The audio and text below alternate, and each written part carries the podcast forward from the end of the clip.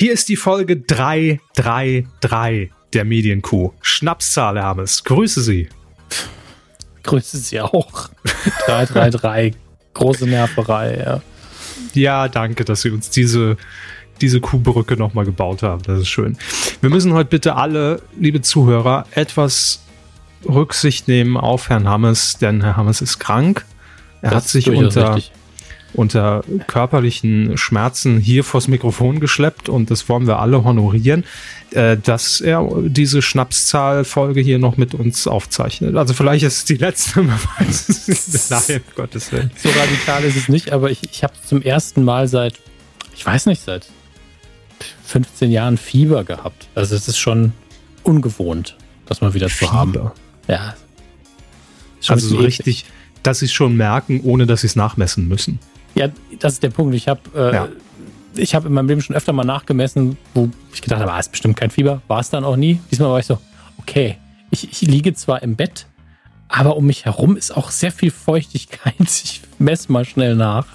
Und ähm, ja, nicht so angenehm. Klassische Sätze, die man an einem Samstag sagt, ja. Ja, die, die Woche kann ich quasi als, als Verlust abrechnen im Jahreskalender. Ähm, nicht sehr angenehm, aber heute geht's zum ersten Mal wieder ein bisschen. Ähm, das freut uns.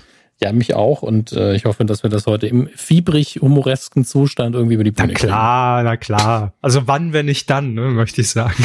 So. Legen wir doch los. Medienkuh. Der Podcast rund um Film, Funk und Fernsehen. Mit Kevin Körber und Dominik Hammes. Ich muss ja sagen, Hammes, hören Sie mal. Ich habe vorgesorgt. Ich habe mir Vitamine in feinstem Plastik äh, habe ich, mir, hab ich mir mitgenommen äh, aus dem Supermarkt. Ich bin nämlich auf eine ganz fiese Masche reingefallen und ich stelle die Frage gerne mal offen in den Raum, ob das jetzt einfach so das Trendprodukt 2019 ist. Haben, das haben Sie bestimmt auch schon gesehen. Die stehen jetzt immer vorne, aber wirklich in jedem Supermarkt, ne, direkt hier in der Obstabteilung, aufgestapelt bis unter die Decke in diesen Plastik, äh, Plastikbechern 500 Gramm Kulturheidelbeeren. Ja, ich habe dieses Jahr so viele Heidelbeeren gegessen, das gibt es gar nicht. Also ich habe das letzte aber Jahr schon wo kommt das denn her? Heidelbeeren aus Deutschland, aus Chile. Ja, die Guck kommen hier aus, Deu aus, Deutschland, das ist schon klar. Aber äh, die, die waren doch vorher, äh, haben die Heidel, hatten die Heidelbeeren doch keine Lobby in, in deutschen Supermärkten. Wo kommt diese, dieser Trend her, dass wirklich, und das ist wirklich ungelogen, egal wann ich an der Kasse stehe im Supermarkt, vor mir oder hinter mir, irgendeiner packt jedes Mal so eine 500 Gramm Dose mit Heidelbeeren aufs Band. Das wo ich mich frage, lecker. Ja, aber äh, es muss ja offensichtlich irgendwann mal so ein Gremium getagt haben, hab gesagt, wir müssen die Heidelbeeren irgendwie präsenter platzieren, weil die sind lecker. Zitat Hermes aus Folge 333, Mediku, die sind dann in die Zeit gereist ne, und haben das dann gehört und haben sich dann gesagt, wir vielleicht nutzen diese kleinen Schälchen einfach nichts, macht so eine riesen 500 Gramm Dose für 99 Cent, vorne aufstapeln, ab sofort in jedem Supermarkt Heidelbeeren und das Volk. Und schon kauft jeder Dödel so ein Ding. Ich ja auch. Voll drauf äh, eingefallen. Naja, also ich glaube, dass man da vielleicht mittlerweile und ich hoffe mit sinnvollen und nachhaltigen Maßnahmen einfach die Produktion erhöht hat. Jetzt gerade ist, glaube ich, auch die Saison in Deutschland, was die Ernte angeht. Deswegen sind, schmecken die natürlich auch ein bisschen besser. Nicht, weil die Deutschen besser sind, sondern weil sie kürzere Wege haben. Deswegen auch richtig geerntet werden können. Das ähm, stimmt. An, leider kriegt man sie ja das ganze Jahr über, was immer so ein bisschen, also im Winter ist man so, ist man so, ah, das ist schon so, hm, eigentlich nicht richtig, die jetzt zu kaufen, aber hm. ist halt schon lecker. Kostet dann aber auch ein gutes Stückchen mehr. Ähm, entsprechend. Ja. Ich bin ganz. Ich wollte jetzt auch keine Doktorarbeit drüber schreiben. Ist mir nur aufgefallen. Ähm, vielleicht könnt ihr das bestätigen. Wie viel Kilo Heidelbeeren habt ihr dieses Jahr schon in euch reingestopft? Ich nehme auch noch eine Handvoll. Bei hm. mir, keine Ahnung, 20 mindestens. 20 Kilo? Ja, mindestens ungelogen. Ich finde Heidelbeeren sind einfach ein super Snack, weil sie sind, die ersetzen für mich so ein bisschen die Gummibärchen. Die werden auch irgendwann den Döner ersetzen, glaube ich. Aber nee, das nicht. Ähm, ja, okay, gut.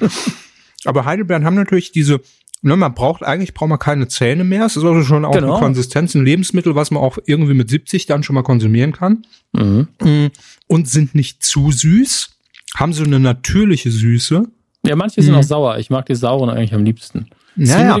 Das ist, wie gesagt. Das ist so ein bisschen russisch Roulette in so einer 500 Gramm. so 500 Gramm Dose, ne?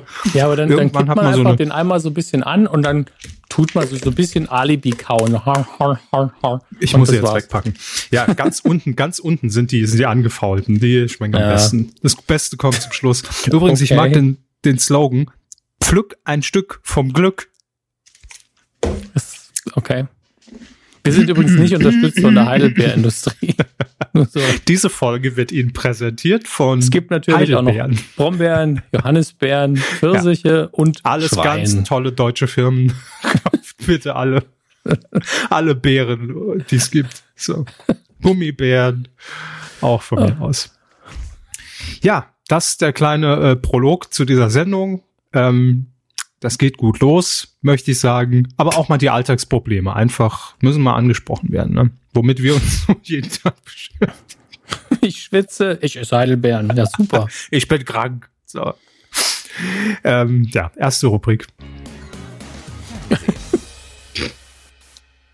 Damit kurz, beschäftigen wir uns ja auch, klar. Ich dachte ganz kurz, Heidelbeeren wären die erste Rubrik gewesen. Deswegen hat es ein bisschen gedauert. Nö, aber war eine schöne Comicserie damals als Kind. Ähm, der Mega-Hit, Herr Hammes. Mega-Flop haben wir hier häufiger, aber einen richtigen Mega-Hit. Den, äh, naja, ließen die letzten Fernsehjahre, muss man fairerweise sagen, doch ein bisschen äh, vermissen. Aber jetzt ist er endlich da. Das ist wie im Vatikan, wenn plötzlich der Rauch aufsteigt, ne? Ganz Fernsehdeutschland, die ganze Industrie atmet auf. Ja, auch 2019 gelingt es noch, einen Hit zu generieren und Millionen vor den Fernseher zu locken. Ähm, wir müssen es nur ganz kurz abhandeln. Im Quotentipp haben wir es nachher sowieso dann nochmal etwas ausführlicher. Uh, The Mask Singer ist zu Ende gegangen mit dem großen Finale und äh, hat von Folge zu Folge die Quoten einfach immer wieder getoppt und das Finale hatte jetzt 38,5 Prozent Marktanteil bei den 14 bis 49-Jährigen. Das sind ja schon, das sind schon Dschungel Sphären, in denen man sich da vortastet. Ähm, und ich glaube 4,5 Millionen Zuschauer äh, gesamt äh, mit dabei. Äh, ja, Wahnsinn. Wir haben ja schon ein paar Mal drüber geredet und äh, ich finde, so ein Qualitätsmerkmal ist dann wirklich, wo man auch merkt, diese Sendung, die wird jetzt auch von Leuten geguckt, die vielleicht schon länger den Fernseher nicht mehr eingeschaltet haben. Äh, wenn, wenn man bei uns im Twitter-Feed mitliest oder auch äh, langjährige Kuhhörer, ich glaube, äh, Tim Rozensky, heißt der Rozensky, ich glaube ja, mhm. ähm, hat uns angetwittert. Ne? Das ist auch mal, war eine echt schöne Sendung und äh, war eine der wenigen, die er sich auch mal angeguckt hat und nicht nur bei uns gehört gehört hat, wenn wir drüber reden. Ähm, und das ist ja schon die größte Auszeichnung für ein Format eigentlich. Ähm, Nee, hat wirklich Spaß gemacht, äh, als, als Zuschauer, gar nicht jetzt als, als Mitarbeiter von Pro7 gesprochen. Und ähm, ja, einfach schön, dass, ähm, dass das gelingt, eine Sendung auf den Schirm zu bringen, die eben, wie man so schön sagt, keinem wehtut, ja, also wo niemand vorgeführt wird, wo nicht irgendwie ins Extreme gegangen wird, sondern eine schöne Familienshow. Ich glaube, es kommt mal wirklich mit jedem gucken, mit Kindern, mit Oma, mit Opa, alleine, mit Twitter, völlig egal. Ich komme mir immer im Fernsehbereich so ein bisschen vor wie, ähm, Herr Körper, erzählen Sie mir, was draußen passiert, weil ich ja nicht fernsehe. Das kriegt man natürlich über Twitter. Ja gut, da würden mir noch andere Rubriken einfallen, ja. die. Nämlich? ähm, Sonne, die Rubrik ja. Sonne und die Rubrik, äh, mehr weiß ich nicht. Gehe selbst nicht raus. So, eben. Ähm, aber diesmal ist noch mehr so, weil die Woche so verloren gegangen ist und ich Stimmt. noch nicht mal bei Twitter richtig mitgehört habe. Deswegen erzählen Sie weiter. Was ist passiert? Was ich verpasst? Smithers! What, what news from the West? Smithers! ja, nee, das war's schon. Mehr, mehr will ich gar nicht. War ein mega Erfolg. Den, toll. den extra Abschnitt, weil wir kommen ja noch mal kurz drauf, deswegen. Ja, ja, eben. Was ist noch passiert? Ähm, noch nicht passiert, aber angekündigt. Äh, wir hatten ja auch im Rahmen der Screenforce Days hier schon drüber geredet, dass Luke Mockridge, der ja auch zeitweise mal vermutet wurde unterm Engel, ja, äh, also im Engel, also um den Engel herum, nein, äh, in dem Kostüm, war aber am Ende doch Bülent Ceylan Und ähm, Luke Mockridge muss sich auch vorbereiten. Der hat andere Sachen zu tun, als sechs Wochen in so einem Engel zu stecken. Ja, Luke Mockridge bereitet sich nämlich vor auf seine neue ähm, Late-Night-Show, die allerdings eine Besonderheit hat. Äh, letzte in der letzten Folge, Sie erinnern sich ja, haben es hatten wir die große Samstagabendshow am Freitag. Ne? Mhm. Ähm, und dieses Mal haben wir die Late Night Show zur Primetime. also das ist alles irgendwie, es sind alle bescheuert. Ich glaube, es ist einfach, es sind die Heidelbeeren. Ich glaube, steckt in den Heidelbeeren, dass alle durchdrehen. Die Late Night Show in der Primetime. Äh, um 20.15 Uhr. Sie trägt den Titel Luke, the Great Night Show. Das ist der Kniff an diesem Titel. Ne? Ich glaube, ähm, Titel sind generell im deutschen Fernsehen so eine Sache, da möchte ich mal gar nicht groß drauf eingehen, aber nehme ich einfach so hin mittlerweile. Ja, aber um ganz ehrlich zu sein, ne, wie will man es auch inzwischen noch nennen? Man muss ja oft schon mit, mit irgendeinem Titel um die Ecke kommen, wo man entweder denkt, haben sie nicht wirklich gemacht oder ist brillant, ja. Aber man braucht ja, ähnlich wie die Heidelbeeren vorne direkt stehen jetzt, man braucht ja irgendeinen so Türöffner, wo man direkt in der guten alten Fernsehzeitung, die man durchblättert oder in welcher App auch immer direkt sieht, was steht da? Great Night Show? Ja, da haben wir völlig an der Waffel beim Sat 1. Aber das, aber trotzdem, man wird ja darauf aufmerksam. Ne? Das ist, glaube ich, ja einfach nur noch Sinn und Zweck. Aber wir können einfach festhalten, dass auch zehn Jahre Titelschmutz, ich glaube, wir werden es nicht mehr ändern. Ich glaube, unsere guten Ratschläge. Weiß nicht, vielleicht haben wir mal gedacht, wir meinen es nicht ernst, wenn wir sagen, das ist ein Scheißtitel. Das, das kann natürlich sein. Vielleicht hätten wir das einfach zehn Jahre lang noch klarer propagieren sollen. Na, egal. Also, die neue Great Night Show, äh, was im Prinzip einfach nur die Late Night Show von Luke ist, die man bisher auch kennt, aber natürlich etwas größer, neues Studio und jetzt zur besten Sendezeit um 20.15 Uhr immer freitags. Ähm, warum wir das jetzt nochmal aufgreifen, der Starttermin, der steht nämlich jetzt fest und den wollen wir euch mitteilen. Das ist der 13. September wie gesagt, 20.15 Uhr. Das ist die größte, früheste und längste Late-Night-Show aller Zeiten. Ja. Okay. Es Erst gibt übrigens stapeln, das ist eine gute Ansage. Ja, natürlich, klar. Ne? Luft nach oben ist immer noch. Ähm, es gibt im Übrigen noch eine schöne neue Sendung, die im Anschluss läuft, wo wir es schon mit Titeln haben. Und da muss ich sagen, das trifft schon eher meinen Humor. Es gibt nämlich eine neue Quizshow mit Faisal Kavusi, ähm, Comedian, und die trägt den Titel Das Quiz, für das Jörg Pilawa keine Zeit mehr hatte. das ist ja. wirklich der Sendungstitel. Aber den finde ich gut. Den, den finde ich super. Der ja, Quizonkel kann es nicht mehr machen.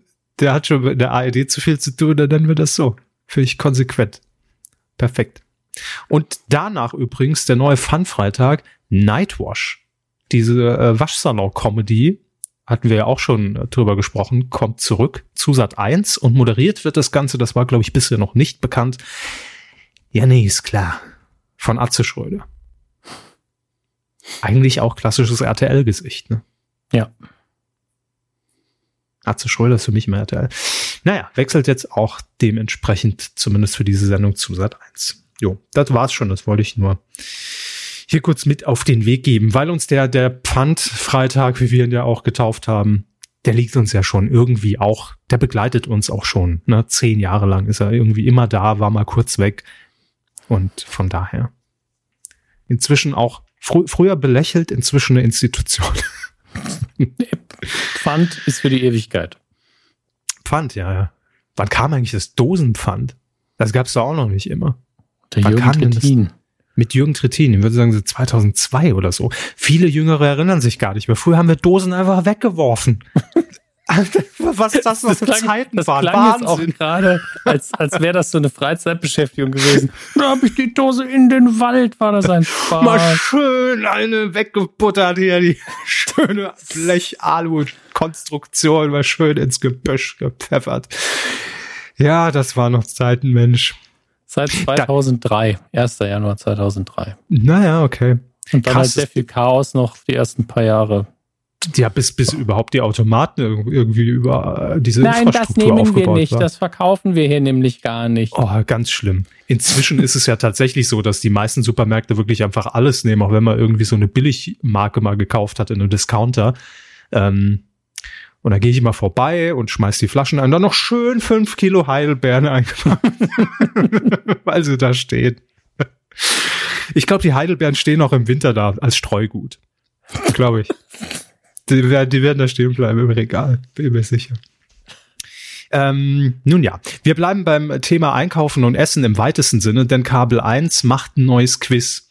Ähm, auch ein Quiz, für das Jörg Pilar keine Zeit hatte. Der Titel war aber schon weg.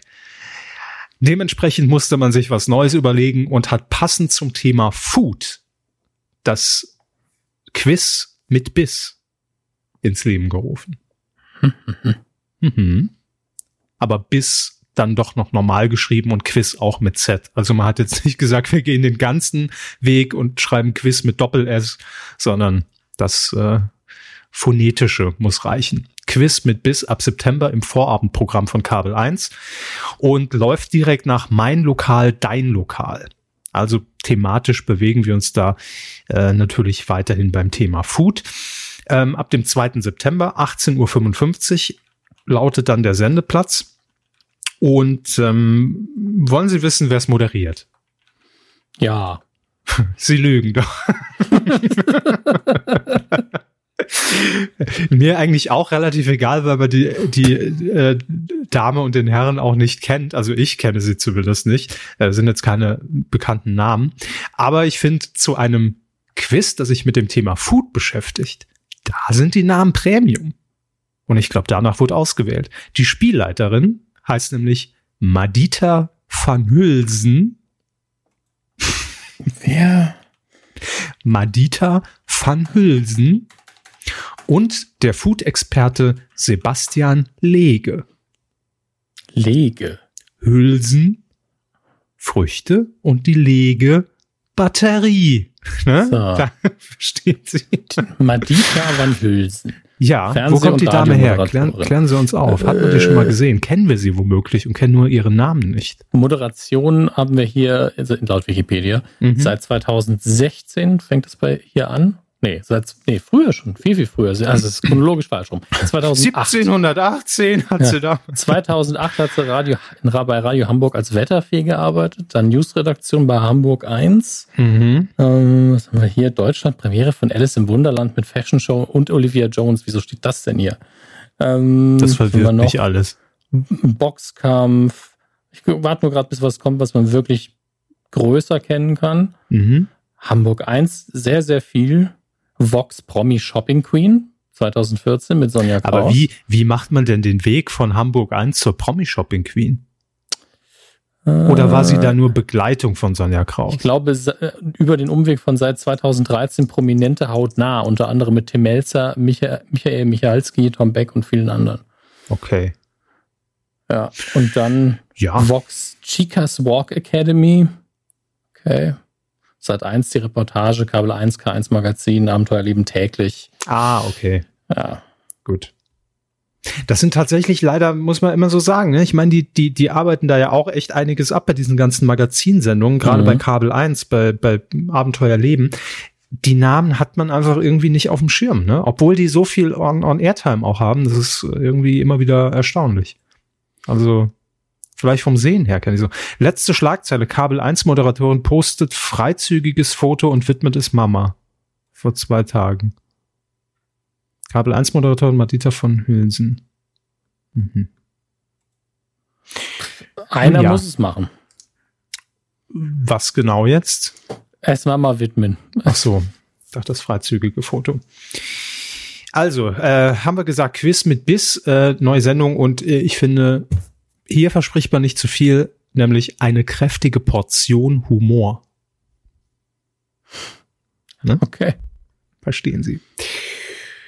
Ich mag ja generell Quizshows. Ich bin nur gespannt, ob, ob ich das mit dem Thema Essen und uh, so triggert. Weiß ich noch nicht. Mal gucken. Was mich allerdings getriggert hat, ist die Rückkehr einer Person, die seit 2014 nicht mehr im Fernsehen stattfand, also doch so vereinzelt, aber nicht mehr mit eigener Show. Und wer sich jetzt denkt, Mensch, jetzt kommt irgendwie der erste Dschungel- oder Promi-Big Brother-Kandidat. Nein, er hat nämlich jetzt eine neue Show. Es ist die alte Kackpratsche Kurt Krömer. Ja? Oh. Im RBB hat er sich 2014 verabschiedet mit seiner Show und Kurt Krömer ist für mich so ein Phänomen. Ich weiß, um ehrlich zu sein, nicht, wo Kurt Krömer herkommt. Ich habe Kurt Krömer irgendwann mal im RBB gesehen mit einer seiner Sendungen, weil ähm, und das ist ja auch so ein Merkmal von Kurt Krömer. Seine Sendungen sind im Prinzip seit Jahren die gleichen, nur der Titel ändert sich immer. Und das haben wir ja im Fernsehen ganz, ganz selten. Das hat ähm, Circus Halligalli geschafft ne? also mit Neo Paradise, MTV Home, was ja eigentlich im Kern immer dieselbe Sendung war, nur anderes Studio, wurde größer, Name geändert, mehr Budget. Ähm, gut, Budget hat Kurt Krömer beim RBB gar keins im Prinzip, aber ähm, er, er macht immer dieselbe Sendung, lädt sich Gäste ein, ähm, talkt mit denen, macht ein, zwei kurze Einspieler und ähm, ja, wie heißt es immer nur anders. Und jetzt heißt die neue Sendung mit Kurt Krömer Shea Grömer. Sehr hervorragend. Hey Grömer, ich begrüße dich. Ah nee, das war Paul Panzer. Aber Kurt Krömer und Paul Panzer liegen auch sehr nah beieinander. Je Brass. Was? Ich umarme dich. Ah. Muss jetzt nicht hier mit Italienisch um die Ecke kommen. Äh, am 3. September geht die neue Show Hey Krömer los um 22 Uhr im RBB und ähm, das Format wird ganz offen und transparent angekündigt. Es ist nämlich die neue Show von und mit Kurt Krömer und einigen Gästen, die nichts Besseres verdient haben. Ähm Finde ich konsequent. Wer noch Bock hat auf die Aufzeichnung, vielleicht gibt's noch Tickets. Am 23. August wird das Ganze im kleinen Sendesaal des RBB aufgezeichnet. Gibt's eigentlich eine schönere, also rein sprachlich ja. schönere Bezeichnung für einen Raum als der kleine Sendesaal? Oder? Das dachte ich auch. Äh, irgendwie so Studio 15 beim RBB. Ja, allein schon Quatsch. dieser Kontrast zwischen Saal und klein. einfach, mhm. ich finde es einfach schnucklig. Ja, und es ich passt auch gerne so einen kleinen Sendesaal. Wobei mein, mein Arbeitsplatz hier, mein Arbeitsbüro, der, das ist jetzt ist der kleine Sendesaal. Kleine Sendesaal von Herrn Haas. Ja. Hm. Das klein, früher waren wir im kleinen Sendesaaland, jetzt kleine Sendesaal.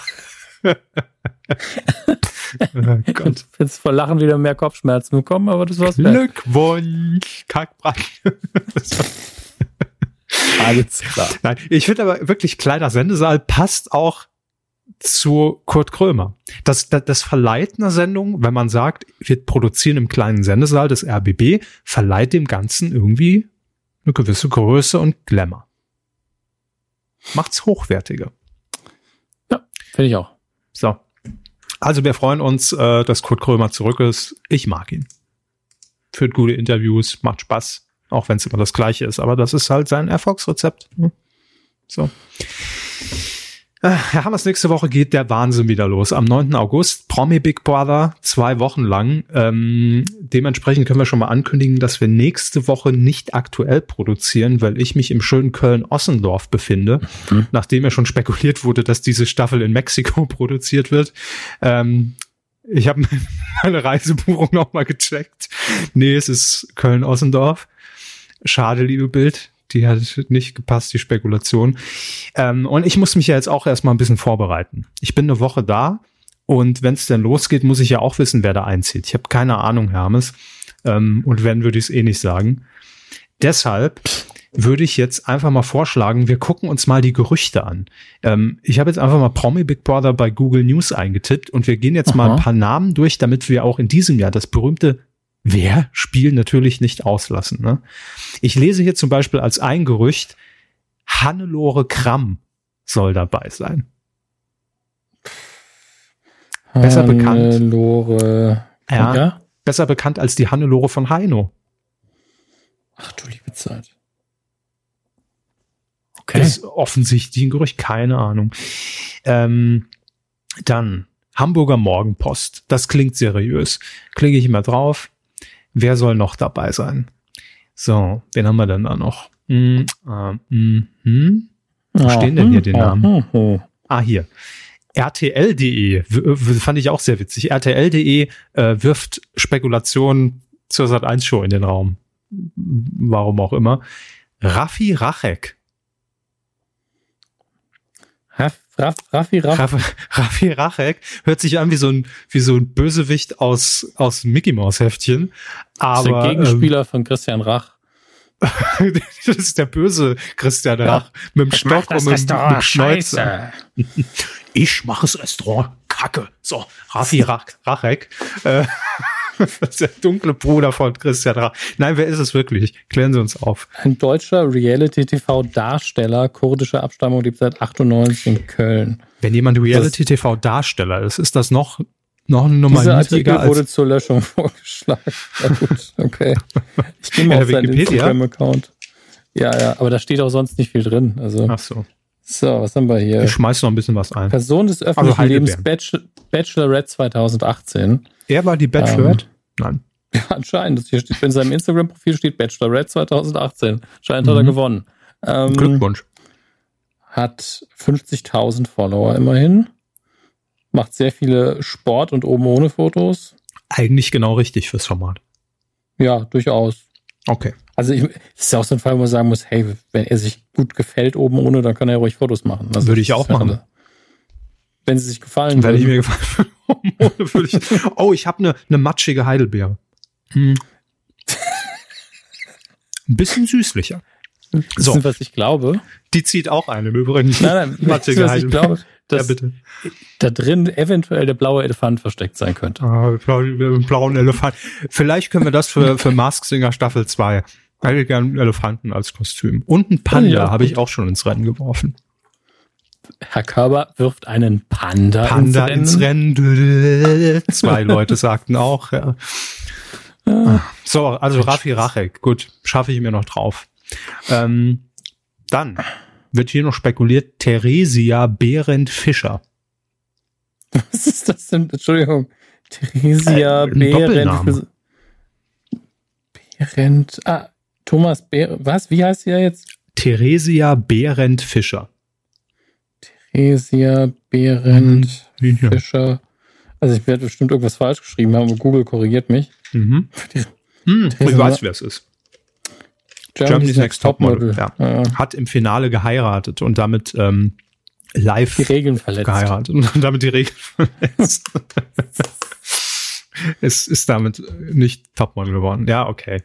Ja, ähm, hat für Furore gesorgt auf jeden Fall. Kann ich verstehen, warum die spekuliert ist.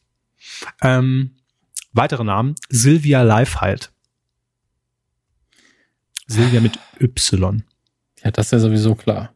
Ja, gibt ja auch Silvia mit zwei I. Ja, aber so schreibt sich ja die halt nicht. Die nicht. Kannten Sie die? Wer ist das? Gina Wild. Wenn ich mich nicht irre. Gina Wild heißt doch nicht Silvia Leifheit. So, jetzt bin ich mich ähm, selber am, äh, eventuell Entschuldigung für die Verwechslung, wenn ich das nicht schlimm fände. Michaela Schaffrath ist Gina Wild. Schaffrath, nicht Leifheit. Leifheit, Schaffrath, ich Silvia, Michaela, ach, wurscht, komm, es, hier, Bulli, es tut danke. mir sehr leid für beide Damen, dass ich sie verwechselt habe. Man möchte ja nicht die eine über die andere stellen. Ähm, was hat die denn gemacht? Der Name kam mir ja so bekannt vor. woher kommt sie? Genre? Genre. Ja, nee, was, was hat sie gemacht? Mensch, Topmodel, Schauspielerin, äh, Reality. Ich google jetzt selbst, das ist mir alles zu blöd. Ich google mein eigenes aufgewachsen, bla bla bla. Bereits 90 gewann sie im Rahmen des Model Contests Traummädchen von Deutschland durch die Zeitschrift Pop Rocky den Titel. Sommermädchen. Mhm. Ähm, ich ich gucke mir hier mal die Filmauswahl an. Sehr viel. Die Rote Meile. Oh, die gute Sat1-Serie, die Rote Meile, Dr. Stefan Frank, der Arzt, dem die Frauen vertrauen, Rosamunde, Rosamunde Pilcher, Pilcher, Edel und Stark, Rosenheim Cops, Bulle von Tölz, also eine ganz klassische deutsche Fernsehschauspielerin. Soko Stuttgart. Mhm. Alles schon gemacht. Okay. Tja. Also auch Sterne so, des Südens, oh Gott. 95. Die ARD-Serie. Krass, da erinnere ich mich auch noch dran. Aber auch 2018 noch bei den Rosenheim Cops. Also. Ja gut, solide im Geschäft, ne? So. Fast schon zu gut fürs Format. Streiche ich raus. Brauch gar nicht reinkommen, wenn ich die sehe nächste Woche. Dann Janine Pink. Oh, also wirklich. Janine. Janine Pink. Mir geht's jetzt, ich möchte nicht jetzt vorfordern, ich finde den Namen doch so fragwürdig. Am Ende ist es ihr Geburtsname und 196.000 Follower auf Instagram. So, das ist ja heute die Währung. Das ist heute die Währung, das ist leider wahr. Hier finde ich ähm, bei Wikipedia Janine Meissner, auch Janine Pink. ist eine deutsche Laiendarstellerin. Okay. Ah, Köln-Bölk, äh, 25, 13, 47, 11 hat sie mitgespielt. Die spielt seit okay. sechs Jahren bei Köln-Bölk mit. So lange gibt's das schon. Oh Gott. Die ist aber auch so ein bisschen, äh, so ein bisschen frech. Ah, hier auch, auch schön. Die hat, die hat ja. ihr Gesicht auf, also sie hat einen Screenshot gemacht vom Wendler, von einem Instagram-Post vom Wendler, mhm. wo der mit seiner Freundin ein Selfie gemacht hat und hat ihr Gesicht dann auf das Gesicht von ihr geklatscht. Okay. Das ist schon sympathisch. Ähm, sie wurde übrigens zur Sexiest Sexin gewählt. Sexy ist was? Sexin? Sexy ist Sexin. Und äh, spiel, ach, spielte auch im Spin-off Leben, Lieben Leipzig bei RTL 2. Leben, Lieben Leipzig. Leben, Lieben Leipzig. Da, da, da, da. Naja, gut, okay. Wissen wir, wo sie herkommt. Also die Köln-Bergschiene. Und den Namen, okay, bin ich gespannt. Jürgen Trovato. Trovatos, was war das nochmal? John Trovato, ja, damals schön. Nein. Nein. die Trovatos, hier die, die ja, Detektive, ja. RTL. Ich, ich, war mir nur nicht mehr sicher, sind es Anwälte oder Detektive. Sie verstehen, das ist wie bei Lenzen und Partner, dass ich da durcheinander komme immer. Das verstehe ich komplett. Geht mir auch immer so. Ähm, Jürgen Trovato. Ich will nur prüfen, ob Jürgen Trovato wirklich Detektiv ist oder ob der das, ob das seine Rolle war. Ich finde es halt lustig, dass ich direkt eine Meldung für, für Wolfgang Barrow bekomme. Und da steht auch Promi Big Brother. Macht Wolfgang Barrow bald auf Bösewicht bei Promi Big Brother? Ja, fragt, fragt okay. Sat 1. Fragt also, Sat 1, okay. ja, ja. Ganz gewieft. Ja, wir hauen jetzt einfach selbst immer Gerüchte raus. Bringt ja nichts. Das ist ja, das ist, ist ja also dumm, laut, wenn, wenn andere das immer machen. Laut Maratti.tv ist Jürgen Travato ein deutscher Privatdetektiv, Schauspieler und Sänger. Pro-Tipp, wenn man Schauspieler und Sänger ist, ist die Wahrscheinlichkeit, als Detektiv aufzufallen, relativ hoch. Quatsch. Nicht, wenn man die Maske von äh die Maske, wenn, wenn man so wenn man hier äh, den Astronautenanzug nee, trägt, dann erkennt ja, natürlich niemand. Sieht Dödel. Ich meinte nicht, wenn, wenn man die Maskenbildnerin von Undercover Boss von Deadlift die Soße neben sich hat. Dann, ah, ja. dann ist das alles einfach.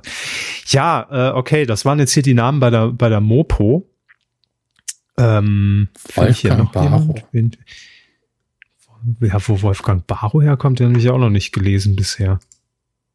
Oh, und hier, hier habe ich noch eins von gestern. Ginger Costello Wollersheim. Okay. Ist das die aktuellste Wollersheim oder ist das die, äh, ach nee, das ist die neue von, von Bert Wollersheim. Das neue Tattoo von Bert, von Bert Wollersheim. ja, wieso? Der hat doch hinten hat er doch Sophia Vegas sich tätowieren lassen, dann hat er das Sophia durchstreichen lassen und Lass drüber schreiben lassen. Damit Las Vegas da steht. Und jetzt hat er auch irgendwann, wann habe ich gelesen, das Tattoo von seiner neuen irgendwie sich stechen lassen. Ich glaube aber komplettes Konterfei. Hm. Ja, wieso nicht? Kann man machen. Kann man doch mal so, machen. reicht mir jetzt. Genug. Also, haben wir einen Überblick.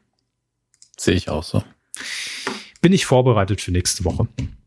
Ähm, Im September geht's dann direkt weiter. Es gibt, wir stellen schon wieder fest, es gibt keine Sommerpause mehr. Weder im Fernsehen noch was Themen, was News angeht, existiert nicht mehr. Nicht mehr mal schön vier Wochen zurücklehnen, außer bei der Heute schon noch und bei, bei, bei Böhmi. Ähm, nee, es kommt ständig was nach. Im September schießt jetzt Vox die nächste Staffel der Höhle der Löwen nach. Kein Wunder, bei 18% Marktanteil. Ähm, klar, kommt die nächste Staffel natürlich, ist gesetzt. Am 3. September geht's los, um genau zu sein. Das ist natürlich der Dienstag 20.15 Uhr. Elf Ausgaben hat Vox produzieren lassen oder produziert noch, je nachdem. Das heißt, wir haben bis in den November rein die Höhle der Löwen und man muss natürlich auch immer noch eins draufsetzen. Es gibt jetzt noch mehr Investoren. Es gibt nämlich in diesem Jahr Frank Thelen, kennt man. Ralf Dümmel, kennt man. Dagmar Wörl, war, glaube ich, auch dabei, hat, glaube ich, hier so eine Modekette, da bin ich schon ein paar Mal dran vorbeigefahren. Carsten Maschmeyer, darf natürlich auch nicht fehlen, klar. Georg Kofler, der Medienmanager Georg Kofler, Judith Williams, natürlich, und ein neuer kommt hinzu, nämlich Nils Klagau. Klagau. Klagau? Ich google ihn. Wo kommt er her? Was hat er gemacht? Wie viel hat er verdient? Was hat er auf dem Konto? Das finden wir jetzt alles raus. Ähm, wer ist der neue der Höhle der Löwen Investor? Da haben wir doch direkt einen Steckbrief bei web.de. oh, sieht ein bisschen aus wie David Garrett. Ähm, Unternehmer Bundesrepublik Deutschland männlich. Die Homepage. Nee, will ich nicht. Sag mir doch mal kompakt, was der Mann gemacht hat. Ah, ja, hier. Noch mal. Er ist Chef des Gesundheitskonzerns Orthomol. Ich google Orthomol. Was, haben, was stellen die her? Vielleicht haben sie da schon was eingeworfen heute von denen. Von der Medikamenten aus, ja. Ähm, Diätmanagement. Nee, ich nicht. Toller, toller Slogan allerdings. Bereit fürs, fürs Leben. Bereit, Punkt fürs Leben. Leben, lieben Leipzig. Leben, lieben, leiden. Okay, also kommt hier aus der, aus der Pharmabranche. Verstehe, verstehe. Gut, haben Sie schon mal die Höhle der Löwen geguckt? Ich muss ja ehrlich zugeben, ich noch keine Folge. Ich glaube, so eine, mal reingeguckt. Ne? Ich kenne das Prinzip ja, weil es ja in den USA und in England gibt es das ja schon länger. Mhm. Heißt ja zum Teil auf Dragon's Den und nicht mehr so Höhle der Löwen. in Großbritannien haben sie Drachen. Mhm. Ähm, das kommt für die nächste Staffel. Im Übrigen ja, ist in den USA nicht Shark Tank, also irgendwie ja. hat jedes Jahr äh, ja. Äh, Land da sein eigenes. Ich weiß nicht, ich, ich finde das Format im Prinzip gut, mhm. aber ganz oft bin ich so, ich finde die Jurymitglieder fast alle unsympathisch. Zumindest so, wie sie sich da geben in der Sendung. Das muss man ja auch immer sagen. Mhm. Ähm, und dann sind natürlich, hängt es natürlich von den Ideen ab und den Erfindern und den, den Pitches. Und das kann dann mal gut sein und mal scheiße. Aber mir fehlt so der Bezug, weil man sieht ja die Personen nur einmal, die da anlaufen, wenn ich mich richtig erinnere. In jeder Folge gibt es ja quasi einen Gewinner. Ähm, das heißt, man baut nicht wirklich eine Verbindung zu den Kandidaten auf und die, und die Jury mag ich in der Regel nicht. Okay. Dann fehlt mir dieses menschliche Element. Aber das Prinzip der Sendung ist sehr unterhaltsam. Gut, das menschliche Element ist ja der Moderator Amy Sabtu. Ne? Der ist ja das Bindeglied zwischen Zuschauer und, und. Ja, aber für den ändert sich ja nichts. Ne, für den ändert sich nichts. Der soll selbst mal was pitchen inzwischen, ne? ja, schon. Hier ist ein Moderationsroboter, dann können wir auf Menschen Menschen verzichten. Gut, die Sag. gibt's ja schon. die gibt's doch schon seit Jahren. Also, das ist jetzt wirklich nichts Neues. Haben, haben, Sie eigentlich diesen Zusammenschnitt gesehen? Hat jetzt gar nichts mit gar nichts zu tun. Haben Sie eigentlich diesen Zusammenschnitt gesehen von Lanz, wie er immer die gleiche Person mit dem gleichen Zitat zitiert hat? Nee. Über Folgen hinweg. Wirklich, es gibt, ich weiß nicht mehr, was es genau war. Ähm, aber es, es war ein Zitat, glaube ich, von einem Politiker, der über seine eigene Partei geredet hat. Und es waren irgendwie 30 Fälle, wie er es in seiner eigenen Sendung immer wieder zitiert hat. Das war bestimmt irgendeiner von der SPD. Ja, natürlich. Hat er bestimmt schön hier Helmut Kohl, wollte ich schon sagen. Helmut Schmidt, Helmut Schmidt zitiert. Hm, der Kohl, oder, oder Willy Brandt oder sowas. Hm. Nochmal zurück zur Höhle der Löwen, weil wir ja inzwischen tatsächlich schon mehrere Staffeln vorweisen können bei Vox ich rede jetzt, als ob ich bei Vox arbeite, irgendwo in den Heidelbeeren drin. ähm, wahrscheinlich wegen roten kleinen Kügelchen. Essen ne? Sie also, nicht zu viel, das ist für die Verdauung ein bisschen schwierig. Irgendwie. Ach, okay. Ich mach's weg. Ich wollte, ich habe schon dreimal weggestellt. Das ist scheiße. Ich pitch dem nächsten 250 Gramm Becher Heidelbeeren. So. Kleinere Verpackung. hey. Mehr Müll. Mehr Weniger Müll. Müll. Im ersten Ein mehr. Step. Nein, aber was ich sagen wollte, ähm, es gibt ja jetzt schon mehrere Staffeln der Höhle der Löwen und das Gute ist natürlich, jetzt hat man den Menderes-Moment, ja, denn auch, äh, doch, es ist so.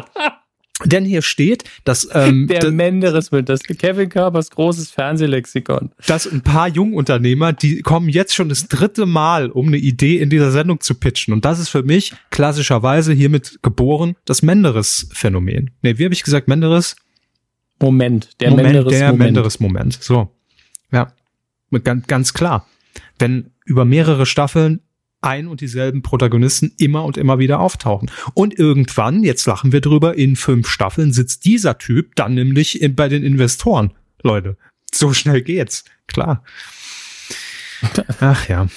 Und es kommt übrigens auch jemand, ähm, der ein Startup vorstellt, der auch schon an der ähm, britischen Version teilgenommen hat das ist für mich wiederum das Supertalent-Phänomen. Ne? Wenn man nicht mehr genug in Deutschland findet, muss man sich auf dem internationalen Markt bedienen. ja, gut. Wie, wie damals Mr. Methan bei äh, Supertalent. Genau, ja. Richtig. Das war so der, das äh, eigentlich hat er diesen Moment kreiert. Der Methan-Moment. Der Supertalent-Moment. Supertalent Sag ich schon. Ganz Menderes-Moment. Ach ja, Herr Hammes, was soll ich sagen? Es ist alles nicht mehr so, wie es war. Und das Jahr, kann ich jetzt schon sagen, geht scheiße zu Ende. Machen wir uns nichts vor. Also das machen sie jetzt an der Programmierung fest für den Tag. Ja. Denn die Silvestershow mit Jörg Pilawa, die ja ursprünglich hervorging aus dem Silvesterstadel mit Karl Moik. Ne? Mhm. Wurde ja dann irgendwann umbenannt, die Silvestershow mit Jörg Pilawa und Francine Jordi. Ähm, hat die nicht mal den ESC gewonnen in diesem Kostüm? Nee, ach nee, Lordi alles. ähm, oh Gott, oh Gott. Jedenfalls die Silvestershow dieses Jahr am 31. Dezember im ersten und im ORF und SRF wird nicht live sein. Hm. Zum ersten Mal. Die wird im November aufgezeichnet. da sitzen die im November da und zählen runter. Ey, 10, 9, 8, frohes Neues. Das kann doch alles kein Glück bringen. Wer Interesse hat, am 15. Oktober in der Offenburger Stadthalle kann man das Jahr schon mal schön, schön zu Ende gehen lassen und ausklingen lassen und doppelt feiern in diesem Jahr. Vielleicht ist das der Vorteil daran. Jetzt stelle ich mir aber ernsthaft die Frage, muss so eine Sendung live sein? Braucht es die Sendung überhaupt? Ja, also, finde schon. Ich als Nicht-Silvester-Fan habe natürlich persönlich eine Ansicht dazu, aber ich kann ja immer den Kanal wechseln. Das heißt, wir reden ja eh darum, dass man fragt, wie möchten die Leute denn das Jahr beenden und neu mhm. starten. Und dazu gehört traditionell, zumindest im Hintergrundgedudel, ein irgendwas, was im Fernsehen läuft. Mhm. Und das Faszinierende daran ist ja, hey, wisst ihr was? In ganz Deutschland sind wir in einer Zeitzone. Genau im gleichen Moment passiert es, dieses Nichts. Ähm, und das nicht live zu machen, das mhm. geht, aber dann muss man halt wirklich so eine Konservenscheiße machen, dann, äh, dann hat man halt kein Event. Ne? Also dann zeigt man alte Sketche und dazwischen gibt es noch ein paar, vielleicht ein paar Rückblicke, so, so Soft-Natur, also kein richtiger Jahresrückblick, der ja eh im September ausgestrahlt wird mittlerweile, ähm, sondern eben nur so ein bisschen was. Aber wenn man eine richtige Show machen will, dann braucht man natürlich mindestens, also ist das eine Show? Ist es Live-Publikum, das dann nicht mehr live ist, weil es Konserve ist? Ja, ja, klar. Ist, das ist halt albern. Das ist komplett albern. Ja. Also ja, auch wenn es ein Nicht-Event ist, weil ja einfach nur der Kalender sich ändert, ist es ja immer noch ein Moment, der erst stattfindet. Monat, zwei Monate später. Ja, und vor allem eine Show, die den, diesen Moment im Titel trägt, ne? Also man, man, versam man versammelt sich. Ja, eben, man versammelt sich ja zu diesem Anlass dort. Es ist ja nicht irgendeine Show, die man am Silvesterabend sendet, die sich mit was völlig anderem beschäftigt.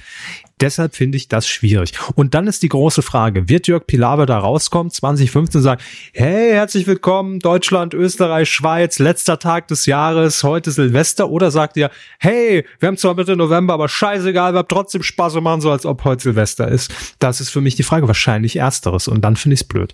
Ähm, ja.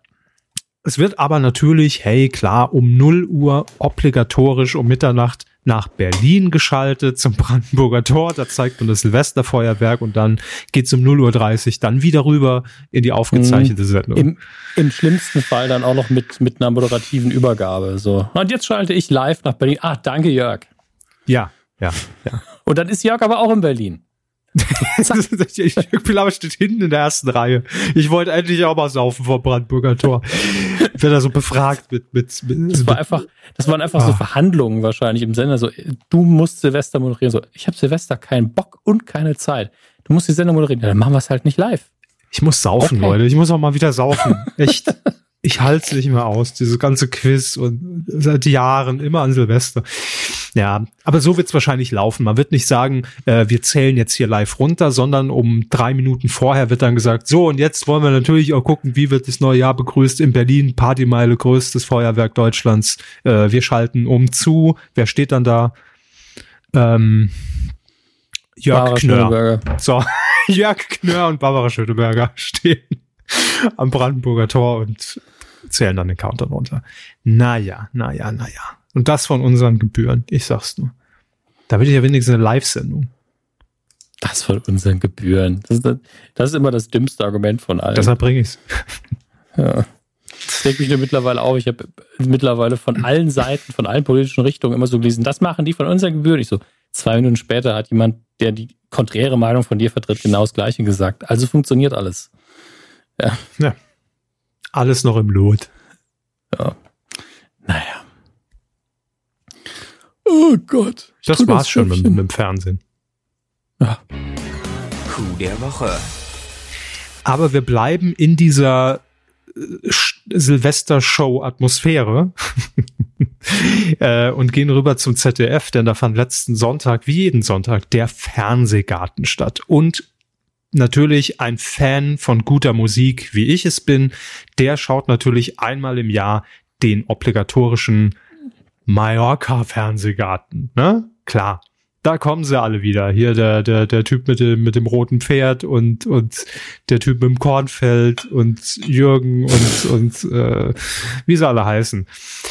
Ähm, so geschehen auch letzten Sonntag. Allerdings hat ein Unwetter dem ZDF und genau gesagt äh, Kiwi und Gästen einen Strich durch die Rechnung gemacht, denn es gab eine Unwetterwarnung und somit musste der komplette Mainzer Lerchenberg musste geräumt werden, dieses komplette Areal. Alle Gäste mussten gehen und man hat sich in ein Notstudio zurückgezogen, was ungefähr die Größen, die, die Größe hier meines Wohnzimmers hatte. Ja, und da standen dann also ähm, schon leicht eingenässt äh, aufgrund des Regens. Andrea äh, Kiewel mit ihren Gästen, die dann nach und nach erst von draußen von diesem großen Gelände eingesammelt wurden, standen da drin mit einer Kamera. Ähm, ich lese sie kurz vor. Es waren äh, Markus Becker, dann äh, Mickey Krause natürlich auch dabei, Mia, Julia, äh, Jürgen, also der Jürgen, Tim Toupet, dann noch ähm, Jürgen Drews war auch noch dabei. Und ich habe das irgendwie bei Twitter mitbekommen, dass da wohl irgendwie gerade ein ganz lustiger Fernsehmoment passiert und habe da natürlich auch rübergeseppt. Und es, es war dieser Charme, der Fernsehen einfach ausmacht und was wir jetzt auch durch äh, Mask Singer oder durch Joko und Klaas mit ihren 15 Live-Minuten einfach gelernt haben, was funktioniert, wenn Fernsehen nicht perfekt ist wenn irgendwas nicht erwartbar ist, wenn da irgendwas passiert, was live ist, wo, wo niemand mit gerechnet hat, und es ist ein Überraschungsmoment, der da kreiert wird. Und genauso war es im ZDF Fernsehgarten, weil die da wirklich in diesem kleinen 5x5 Meter Studio äh, standen, äh, mit 20 Leuten, wahrscheinlich geschwitzt haben wie die Sau und äh, draußen irgendwie das, das Unwetter tobte und die ganzen Zuschauer nach Hause geschickt wurden. Und dann haben die da wirklich auf diesen paar Quadratmetern dann auch performt. Ja, da, Jürgen Drews kam dann irgendwann rein und hat, äh, ich weiß gar nicht, was er gesungen hat. Ich baue dir ein Schloss, äh, was er immer und singt. Schweinskopfsülze. Äh, ja, genau.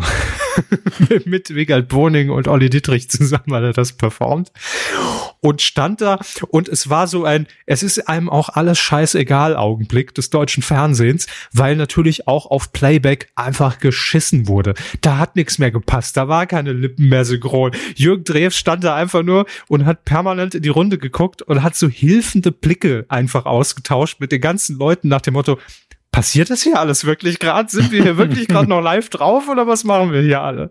Ähm, also es war wirklich einfach ein witziger Moment, weil es einfach so schön war, weil es so schön scheißegal war. Und das muss man auch sagen, da hatte Kiwi und das ZDF echt scheiße viel Glück, dass hier die Mallorca-Fraktion da war, ne? Weil die haben natürlich für mächtig Stimmung gesorgt, weil denen ist das wurscht. Mickey Krause ging dann irgendwann, hat er so einen Kühlschrank da gefunden und hat geguckt, was drin steht. Da stand eine alte Dose Ravioli rum, die er versucht hat, irgendwie zu erhitzen und warm zu machen. Also war einfach eine Chaos-Sendung. Ähm, aber war witzig. Das, also, das gucke ich mir dann an, wenn es ein normaler Fernsehgarten gewesen wäre. Hätte ich wahrscheinlich nicht rumgeseppt. Ne? Hatte auch eine gute Quote. Weil das will man dann sehen. Wie geht man mit der Situation jetzt irgendwie um? Wenn äh, ihr das nochmal sehen wollt, gibt's entweder bestimmt auf YouTube explizit den Ausschnitt oder natürlich in der ZDF-Mediathek. Aber ein schöner Fernsehmoment und irgendwie dann doch toll, wie alle mit der Situation umgegangen sind, weil es war so ein zwischen, wir müssen es jetzt durchziehen, aber eigentlich haben wir vor fünf Minuten alle resigniert. Moment. Und das war echt sehr schön anzusehen. Deshalb ganz klar, Coup der Woche für diesen Fernsehmoment. Definitiv. Sehr schön. Ja. Also, welcher Wochentag war das nochmal? Äh, Sonntag, letzten Sonntag. Sonntag. Da ging es bei mir schon los. Sonst, ich glaube, sonst hätte ich sogar reingeschaltet. Tja. Weil das kriegt man ja mit. Ja, da ist ja bei Klar. Twitter immer viel los in dem Moment. Klar. Naja. Weidengeflüster. Zur Folge 3, 3, 2. Sagten auch. Bitte drücken Sie 1. Ja, euer Feedback zur letzten Folge. Äh, worum ging es da nochmal? Ich äh, will es nochmal kurz in Erinnerung rufen. Da haben wir uns ja gesehen, da saßen wir uns noch persönlich gegenüber. Ähm, nicht weinen, nicht weinen, alles gut. Und danach ging es ihnen zu schlecht. So. Es ging um die neue Show. es ging um die neue Show mit äh, Michael Kessler im RBB, mhm. dann unserer spontanen Videotextliebe, die wir hier äh, ausgebreitet haben, und die Mütter, die Pornos produzieren. Mhm. Kurz zusammengefasst. War ein schöner Tag. Ja. Totti Carotti hat kommentiert. Liebe Kuhmänner, vielen Dank, dass ihr auch weiden, wenn andere Podcasts in der Sommerpause sind. Ja, die haben wir abgeschafft vor ein paar Jahren. Ja. Schön, dass Sie mal den Teletext hervorgehoben haben. Dabei möchte ich der Vollständigkeit halber darauf hinweisen, dass er neben Nostalgie und einfacher Bedienung für die Generation Ü50 auch elementare Dienste anbietet. Insbesondere die Untertitel für Gehör Gehörlose laufen immer noch über den Teletext. Ich muss wissen, ich mache diesen äh, mache diese in meinem Job als Werkstudent. Darüber hinaus teile ich auch Ihre Erfahrung, dass gerade unsere Elterngeneration, mein Vater, den Teletext noch täglich nutzt und er für diese neben der Zeitung und er für, achso, für die Generation, neben der Zeitung wohl das Newsmedium ist. Mondegrüße von Dotti Carotti. PS, wollte noch jemand als Kind immer bei den Teletext-Gewinnspielen mitmachen für 50 Pfennig?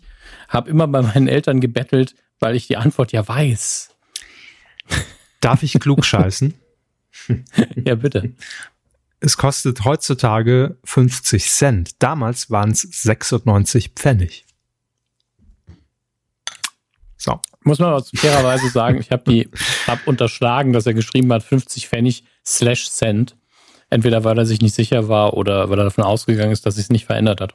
Ja, wir also, gab ja auch verschiedene Tarife, aber dieser klassische 50 Cent pro Anruf, das waren früher, glaube ich, 96 Pfennig. Wie sich Ach, das heute anhört, oder? Pfennig. Hm, Pfennig. Pfennig. Ja, schön alt.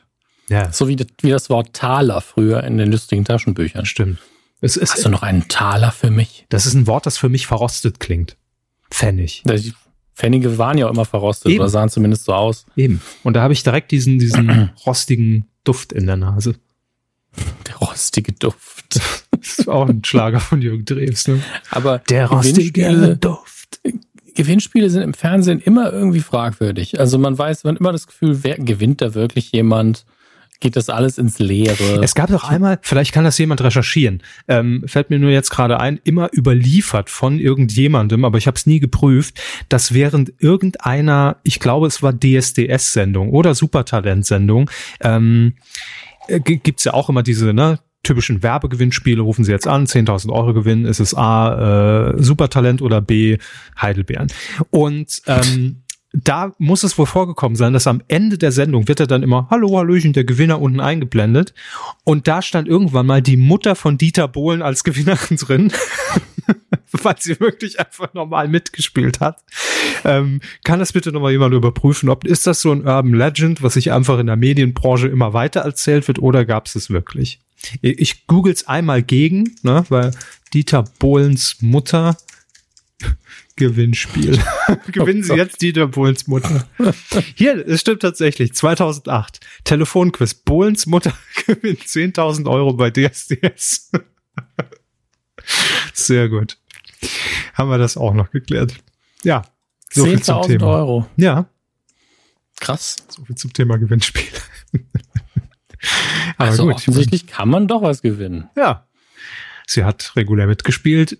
Ist ja, naja gut, ist sie dann, ist sie ist dann verwandt, verwandt mit dem Mitarbeiter? Mit, ja. Kommt auf die vertragliche Ausformulierung an. Ne? Gib dir die Kohle. Ja klar, hier. Hans Günther hat noch geschrieben. Aber das können wir auslassen, dann müsst ihr selber auf den Link klicken, wenn ihr das denn möchtet, wenn ihr sehr harten Titanic-Humor möchtet. Ja dann könnt ihr das tun im Kommentarbereich. Ansonsten liest uns Herr Körber jetzt den wunderschönen Kommentar von Mr. Pummelwurst vor. Liebe Weidemänner, Sie einmal im Jahr zusammen in einem Raum zu hören, ist wie ein kleiner Drogentrip.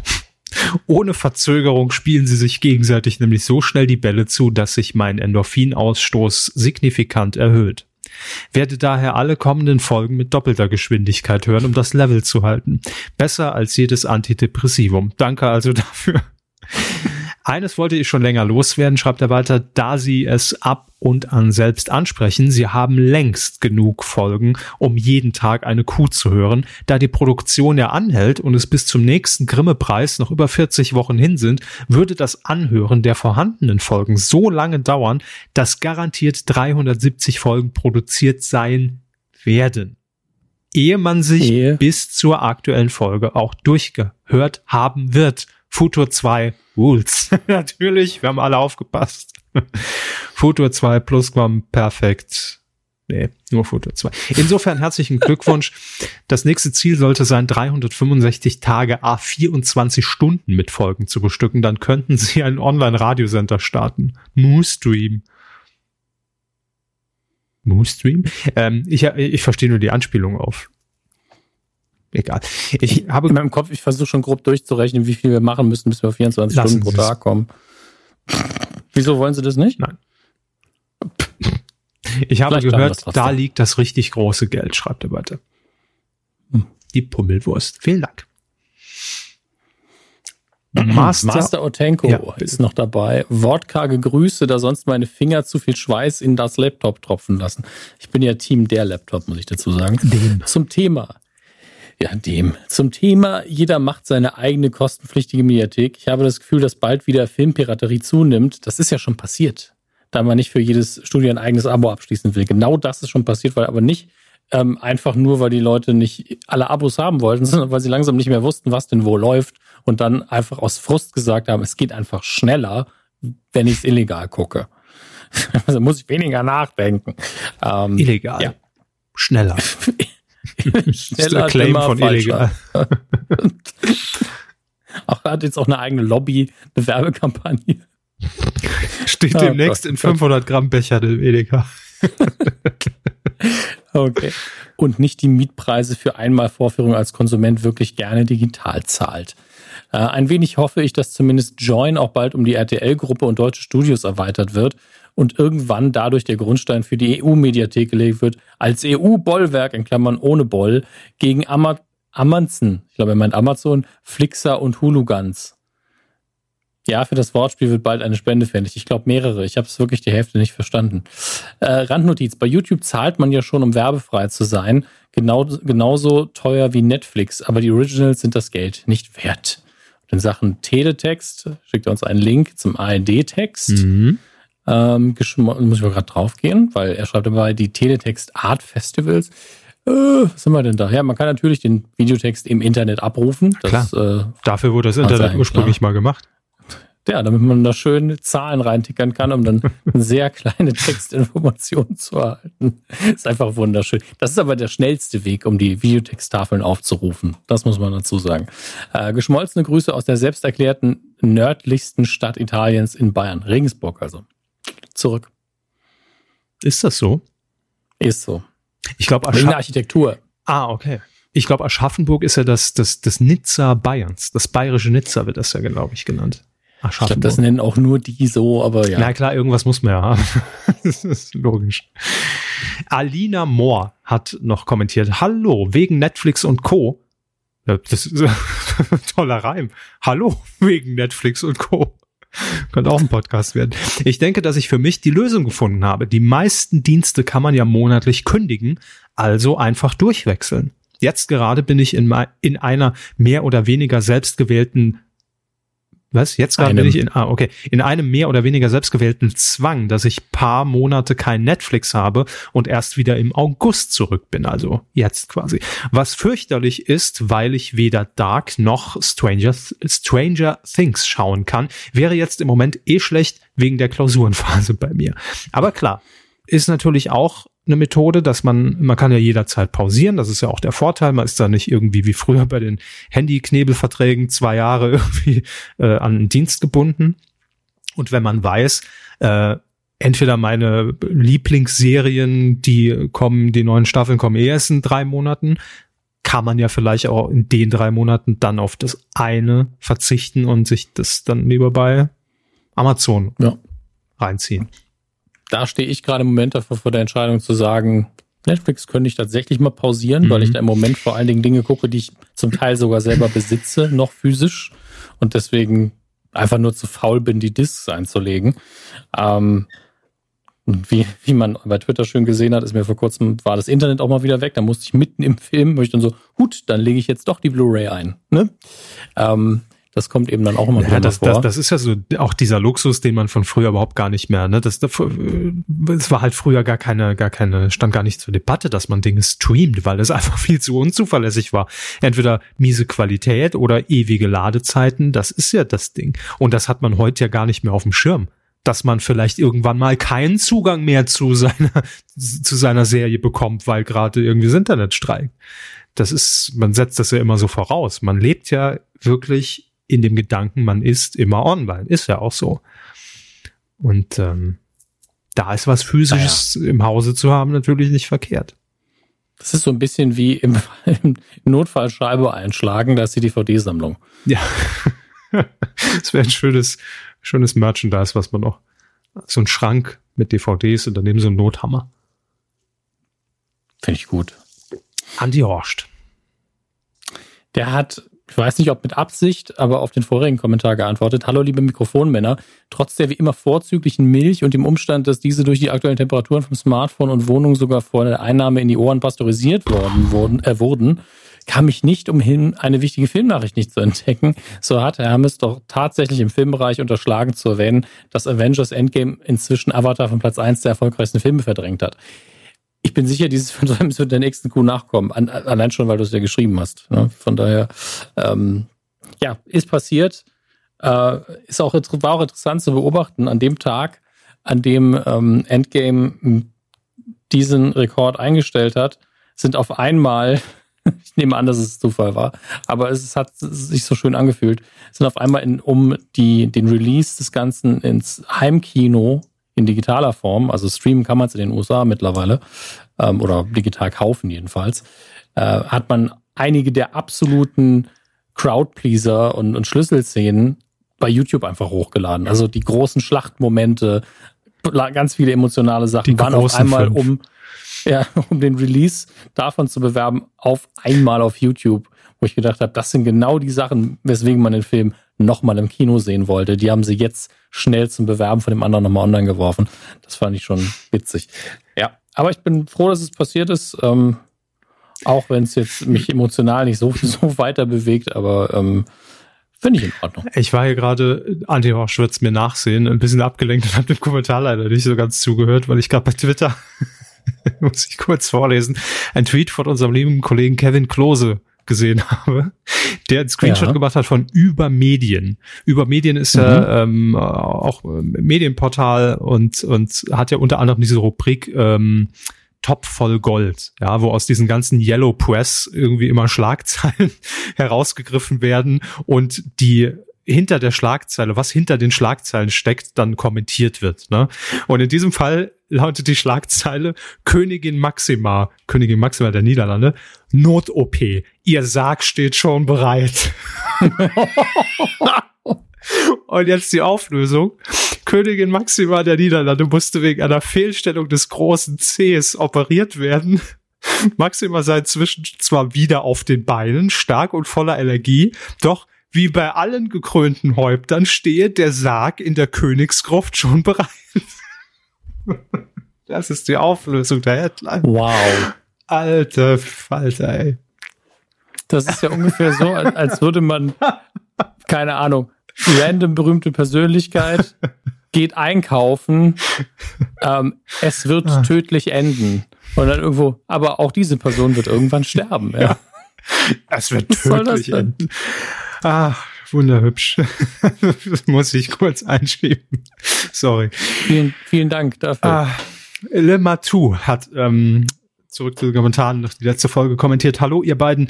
Kleiner Hinweis noch zu der FSK 16 und 18 Erotikdienst-Problematik im Teletext. ähm, vor allem bei den Privaten, weil ich ja gesagt habe, die Teletexte, die sind ja auch gerade diese, diese Erotik-Hotline-Seiten immer zugänglich. Er schreibt hier, die meisten Hardcore- beziehungsweise FSK 18 Angebote sind bei den klassischen Teletexten erst ab 22 Uhr abrufbar. Dafür werden sogar entsprechende Hinweistafeln geliefert.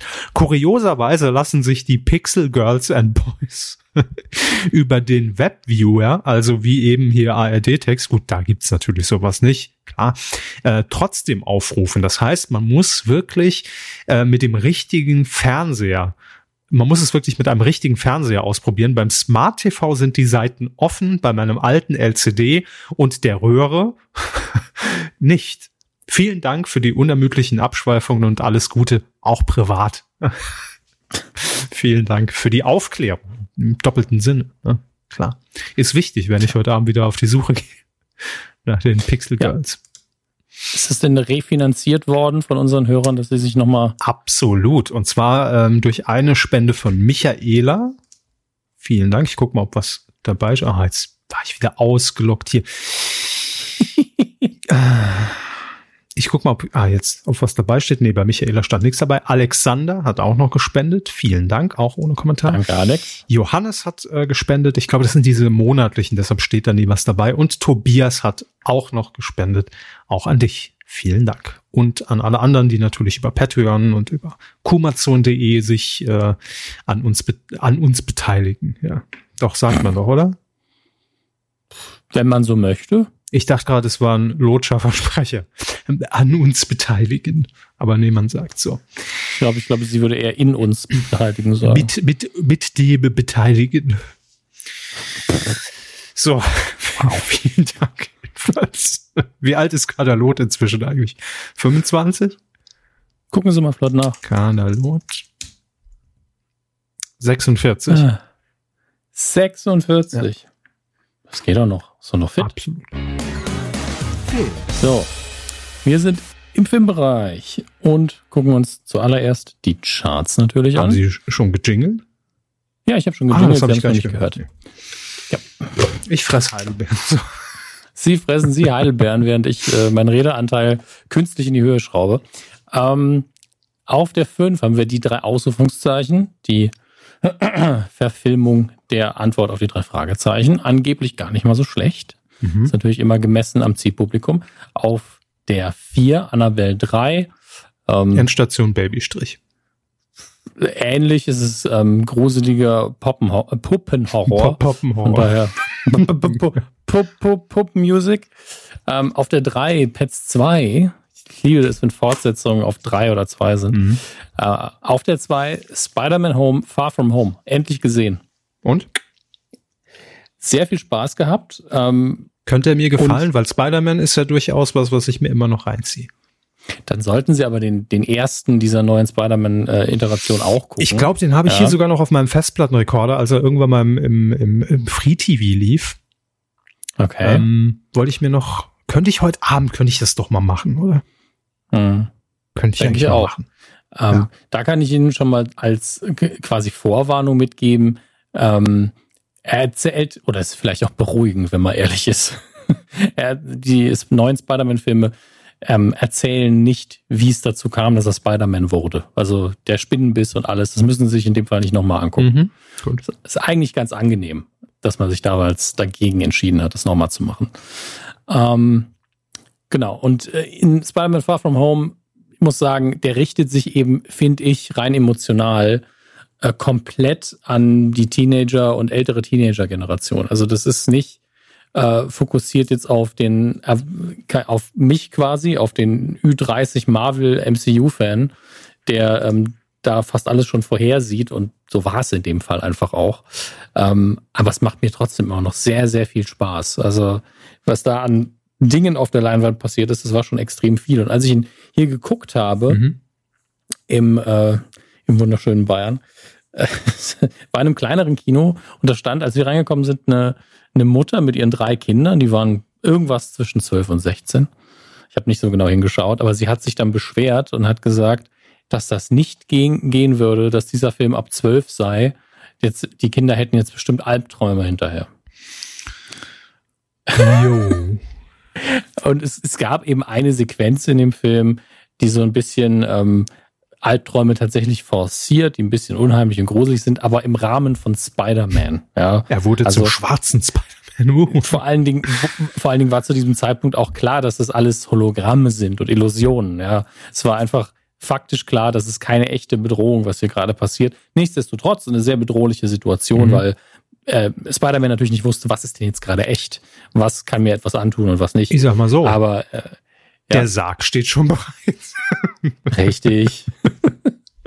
ähm, aber Far From Home als Film alleine einfach nur ein großer Spaß. Mhm. Von vorne bis hinten. Also der wird, der erfindet jetzt auch nicht das Blockbuster-Rad neu, aber gerade wenn man im, im MCU ein bisschen drin ist, finde ich ihn angenehm emotional, weil er natürlich auch noch das so ein bisschen die Vorgeschichte von Endgame mitnehmen muss und dem, was da so alles passiert ist, nochmal ein eigenes Ende finden muss, eine eigene Richtung für was auch immer das nächste sein wird.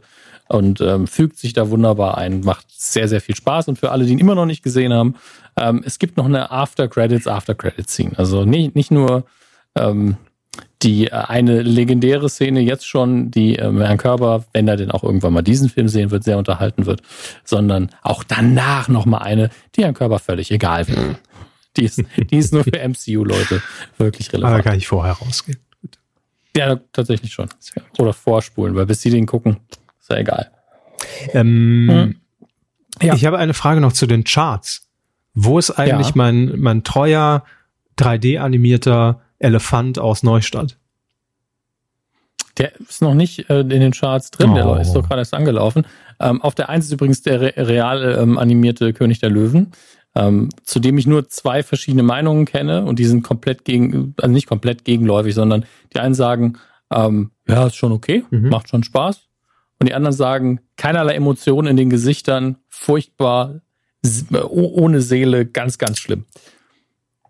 So, ich möchte ich das glaube, hier nur wiedergeben, denn ich habe ihn nicht gesehen. Das würde man ähm, auf den Benjamin Blümchen-Film auch sagen. Ich habe eben für Benjamin Blümchen nochmal den Trailer geguckt, weil er eben gerade angelaufen ist. Mhm.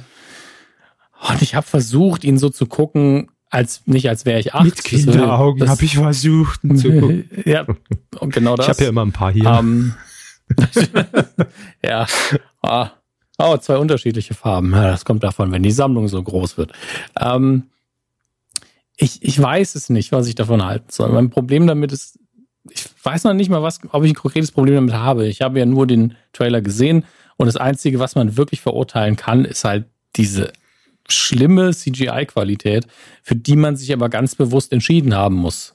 Weil es gibt ja auch Tiere, die animiert sind in diesem Ding, die sehen eher aus wie König der Löwen, ohne die Qualität zu haben. Mhm. Aber während bei dem Blümchen einfach aussieht wie ein gezeichneter Cartoon. Und alle Menschen auch total bunte, schrille Klamotten tragen und auch von den Haaren und vom Make-up her eher comic-mäßig daherkommen. Und das ist so nichts Halbes und nichts Ganzes. Man weiß nicht genau, welche Richtung das gehen soll. Aber grundsätzlich sieht's auch nicht total minderwertig aus oder so.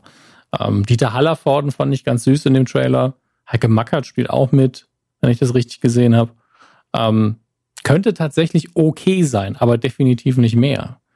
Ähm, wenn einer von euch, der Kinder hat oder nicht nur Neffen oder ein, eine, ähm, und das Ganze gucken muss quasi, äh, uns Bericht erstatten möchte dazu, sehr, sehr gern. Das würde mich sehr interessieren. Ähm, weil Benjamin Blümchen ist nun mal so eine Marke, in Anführungsstrichen, oder eine Figur, mit der wir alle aufgewachsen ja. sind, glaube ich. Und bei mir war es damals schon mit der Zeichentrickserie vorbei. Ich habe noch das alte Intro in den Hörspielkassetten gehabt mhm. und fand das neue richtig schlimm. Deswegen ja, schöne rot-gelbe Streifen auf den Kassetten und da bin ich zu Hause. Aber mit der Zeichentrickserie naja. konnte ich mich irgendwie noch anfreunden. Also ich hatte auch irgendwie so zwei VHS-Kassetten davon als Kind. Aber mhm. ähm, ja, das, ich, ich glaube, wir können das auch einfach nicht mehr so nachempfinden. Also wenn ich jetzt natürlich als Kind diesen Film jetzt als Erstkontakt oder einer der Erstkontakte mit Benjamin Blümchen irgendwie ne, habe, dann akzeptiere ich den wahrscheinlich auch. Aber als Erwachsener, also ich kann es nicht in meine Benjamin Blümchen Welt reinlassen. Die ist zu, die habe ich vor Jahren abgeschlossen oder soll auch kein komisch animierter Benjamin Blümchen irgendwie reinfinden. Es, äh, da bin ich halt einfach inzwischen so, dass ich sage, nein, etwas Neues akzeptiere ich nicht. Ist so. Man, man wird alt, man darf das auch jetzt mal sagen. So. Aber man will natürlich allen den Spaß nicht dran nehmen, wenn sie ihn haben. Ist ja okay. Können sie Kindern sowieso nicht nee, schlecht machen. Also das klappt ja Würde ich auch nie nicht. tun. Eben. so, gucken wir mal noch. Laufen noch einige andere Sachen an. Zwei Filme seien da noch erwähnt. Das eine ist Fast and Furious Presents Hobbs and Shaw, einer der dümmsten Titel zumindest. In Deutschland ist es, glaube ich, nur Fast and Furious Hobbs and Shaw.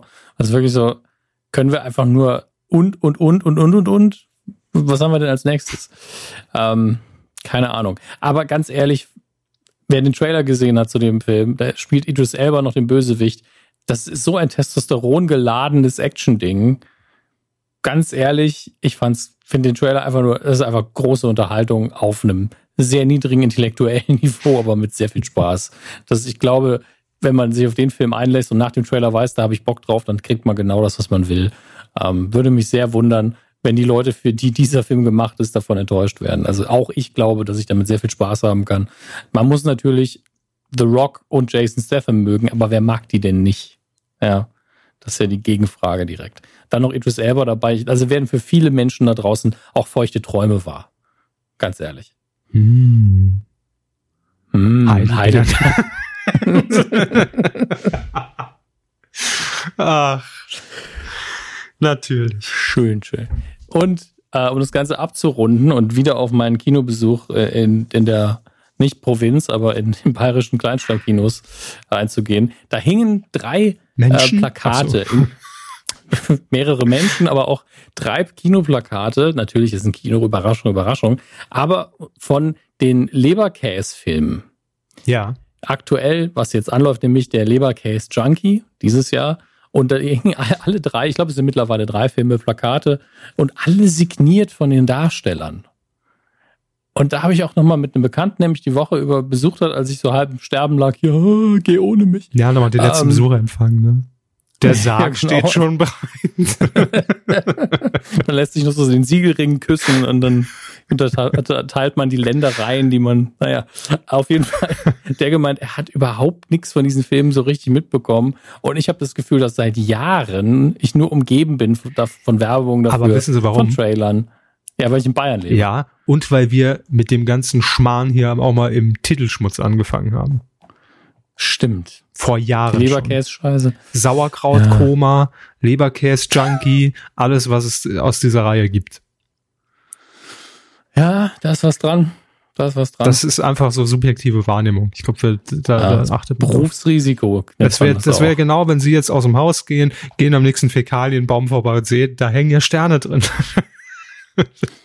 das und alle anderen so, oh Wahnsinn. Und ich so, ja, ist schon seit Jahren klar. Eben. Seit Jahren. Eben. Ach, ist das schön. Nun gut, dann widmen wir uns jetzt dem Heimkino und wir beginnen, wir beginnen digital, würde ich mal sagen. Das heißt, wir fangen mit Netflix an. Oh, Netflix hat mal wieder einen Bruce Willis Film gekauft ähm, oder mit, mit eingekauft, den keiner kennt. Airstrike, keine Ahnung, noch nie gehört. Und das, obwohl da anscheinend Adrian Brody noch mitspielt. Das ist wirklich so dieses Überraschende bei vielen Darstellern, die in den 90ern einfach so abgefeiert wurden. Ach, mal wieder ein Film rausgebracht. Okay. Also Bruce Willis ist schon ein Extremfall. Ich werfe ihm das auch nicht vor, vielleicht will er einfach nur arbeiten und hat deswegen die Qualitätskontrolle bei seinem Management ausgestellt. Gesagt, ja, wenn die mich bezahlen, mache ich das. Mhm. Das kann sein. Ähm, ich mache auch Werbung für ein Möbelhaus, gar kein Ding. Dann haben wir hier noch eine, ich glaube, Doku, Banksy Does New York über den, was ist das, Street Art, was er macht? Mhm. Also Graffiti, Kritzeleien ja. da. Ne? Ich mag Graffiti. Ich habe neulich irgendwo, ähm, weiß nicht, wo das war. Es kann sein, dass es irgendein Instagram-Account war. Ne? War ein Foto einer frisch gestrichenen Wand und oben drüber hatte jemand einfach gesprüht, das war Kunst, du Hurensohn. Schön. Das fand ich nicht schlecht, muss ich sagen. Ja, komm, es war schon ein bisschen witzig. Nur weil es ihre Hauswand war, sind sie jetzt wieder angepisst. Im Übrigen haben Sie sich äh, schon mal diesen Spiegel-TV-Beitrag hier, wo wir gerade bei Graffiti sind, von äh, Saarbrücken angeguckt? Dieses, dieses äh, Machwerk über so, so heruntergekommen und kriminelles Saarbrücken? Nee, habe ich nicht. Okay. Ich habe davon gehört. Also ich habe nur gehört, dass es existiert. Ich weiß noch nicht mal, ob es irgendwie gut gemacht ist. Nee, es soll ziemlich schlecht und sehr einseitig äh, gemacht sein und natürlich auch nur die, gerade die Schandflecken irgendwie zeigen, die äh, diese Vermutung irgendwie zulassen, dass es das da jeden Tag irgendwie mit dem Revolver hantiert wird.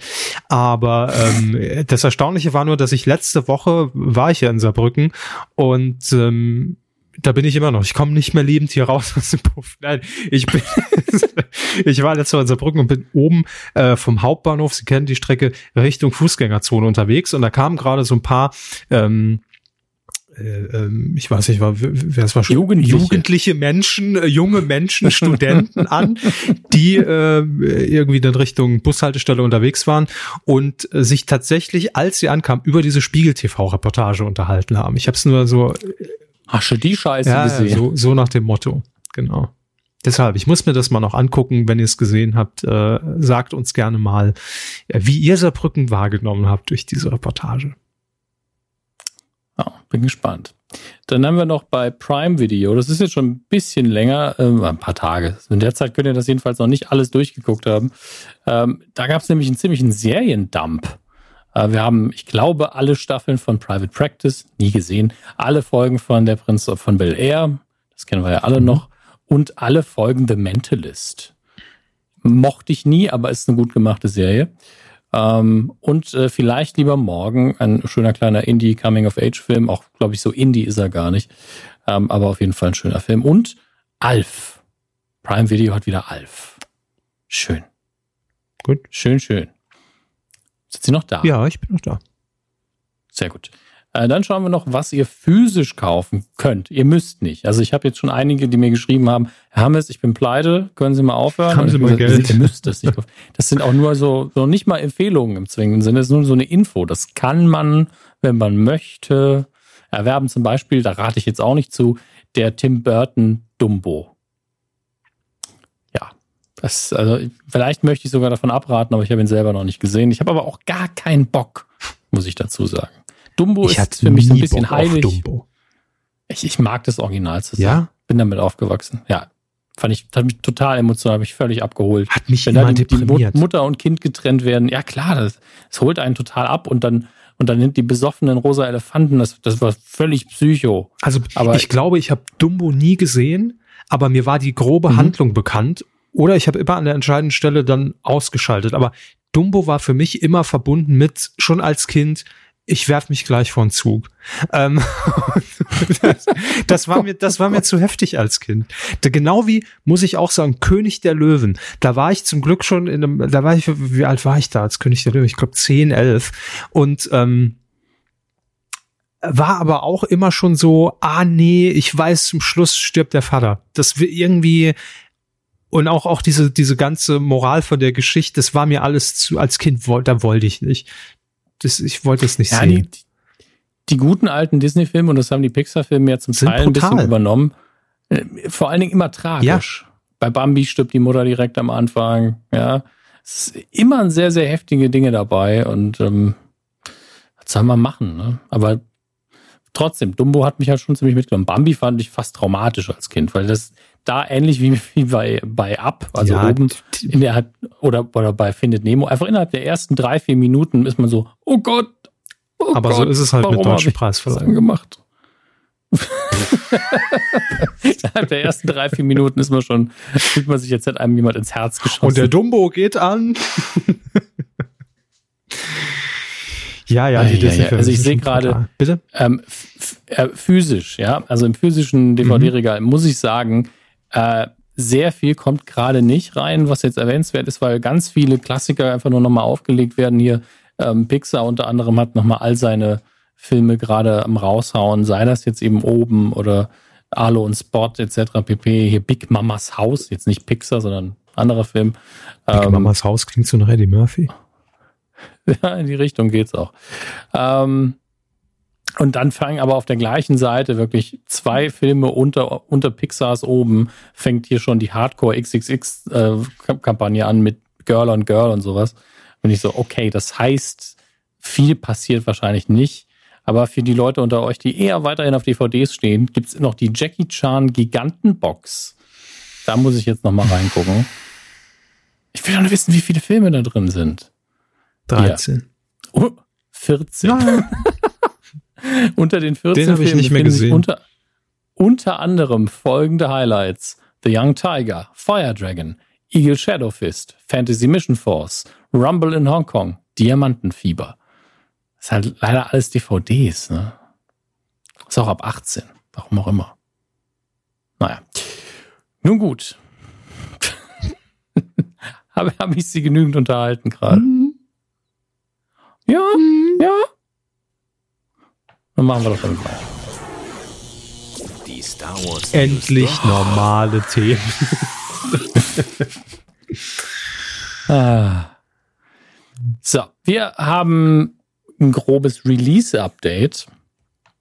Ähm, und das bezieht sich jetzt immer auch so ein bisschen auf alles andere, was Disney so macht, wenn es um äh, Star Wars geht. Denn ähm, es sieht so aus, als würden in der gesamten Phase 4 von äh, des MCU äh, kein Star Wars-Film rauskommen. Jetzt werdet ihr sagen, ja, ist ja auch, MCU ist ja auch nicht Star Wars. Wollte ich gerade sagen, ja. Das, ja, ist natürlich richtig, wird aber beides von Disney rausgebracht und bisher hat man da nicht so viel drauf gegeben. Also da kam jedes Jahr kamen Marvel-Filme raus, kamen Star Wars-Filme raus. Da ist man sich gegenseitig quasi in die Quere gekommen, auch wenn das Publikum sich jetzt nicht zu 100 Prozent überschneidet. Ähm, und bei Star Wars ist jetzt einfach bald mal eine Pause angesagt. Zumindest im Kino. Das sieht jedenfalls schwer danach aus. Ähm, ich muss mal gerade die genauen Daten raussuchen. Das ist, das ist immer das Nervige. Ich kann mir einfach keine Daten merken. Ähm, genau, nach Star Wars 9, ja, mhm. dieses Jahr, wird man, glaube ich, erstmal eine ziemlich lange Pause haben, nämlich bis Dezember 2022, wenn ich das richtig sehe. Das ist viel. Pausieren wir dann auch mit den Star Wars News? Nein. Scheiße. Das werden wir sehen. Also wenn jetzt dann auch nur noch, nur noch so, so tröpfchenweise News kommen, die wirklich, wirklich schlimm sind, so wie das letzte Mal, ähm, dann könnte das äh, durchaus der Fall sein, dass ich dann zwischendurch irgendwie mal eine Marvel-News reinschiebe oder sowas, weil das tatsächlich mehr hergibt. Ähm, aber gleichzeitig werden wir ja noch Star Wars im Fernsehen haben. Ja, Disney Plus wird The Mandalorian haben, ähm, was ja wahrscheinlich schon fast komplett abgedreht ist, äh, die Serie von John Favreau. Und ähm, es wird noch eine weitere, wahrscheinlich Realserie geben, die von Rogue One äh, ausgeht, wo es um Cassian Endor geht, eine der Figuren. Also wird vermutlich ein Prequel zum Film, wenn ich das richtig verstehe. Da sind ja eigentlich alle gestorben. Ähm, entsprechend ist das alles sehr, sehr verwirrend. Aber ich glaube, es ist sinnvoll, dass man im Hause Disney sagt, vielleicht mal ein paar weniger Star Wars-Filme, vielleicht mal ein bisschen auf die Bremse treten. Die Leute könnten übersättigt sein, nicht nur der Herr Körber. Das ähm, sage ich hier seit vier Jahren. Ja. Aber ähm, hört er Und dann noch die, die Seiten-News, denn George Lucas, Gott sei äh, ab, nicht, nicht Gott hab seine Seele gnädig, er lebt ja noch, mein Gott. Ähm, der Sarg steht sei schon. er. So, so, der Sarg steht schon. Wir sagen auch schon den Namen der Folge endlich. Ne? Ähm, George Lucas hat ja John Favreau auf dem Set von The Mandalorian besucht und hat ähm, ich fand es sehr schön. Äh, John Favreau hat der Presse gegenüber gesagt, wir haben sehr lange miteinander geredet. Und dann, er hat mir eine Sache gesagt. Ich denke, er hat ihm wahrscheinlich mehr gesagt, aber das gebe ich weiter an die Presse, nämlich er soll sich merken, dass die wirkliche, das wirkliche Publikum für all diese Geschichten im Star Wars-Universum ähm, sind Kinder, die gerade erwachsen werden. Ja, also so wie Sie, Herr Körber mhm. und ich.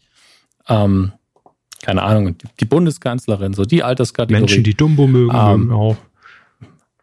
Menschen, die Dumbo mögen, mögen auch Heidelbeeren.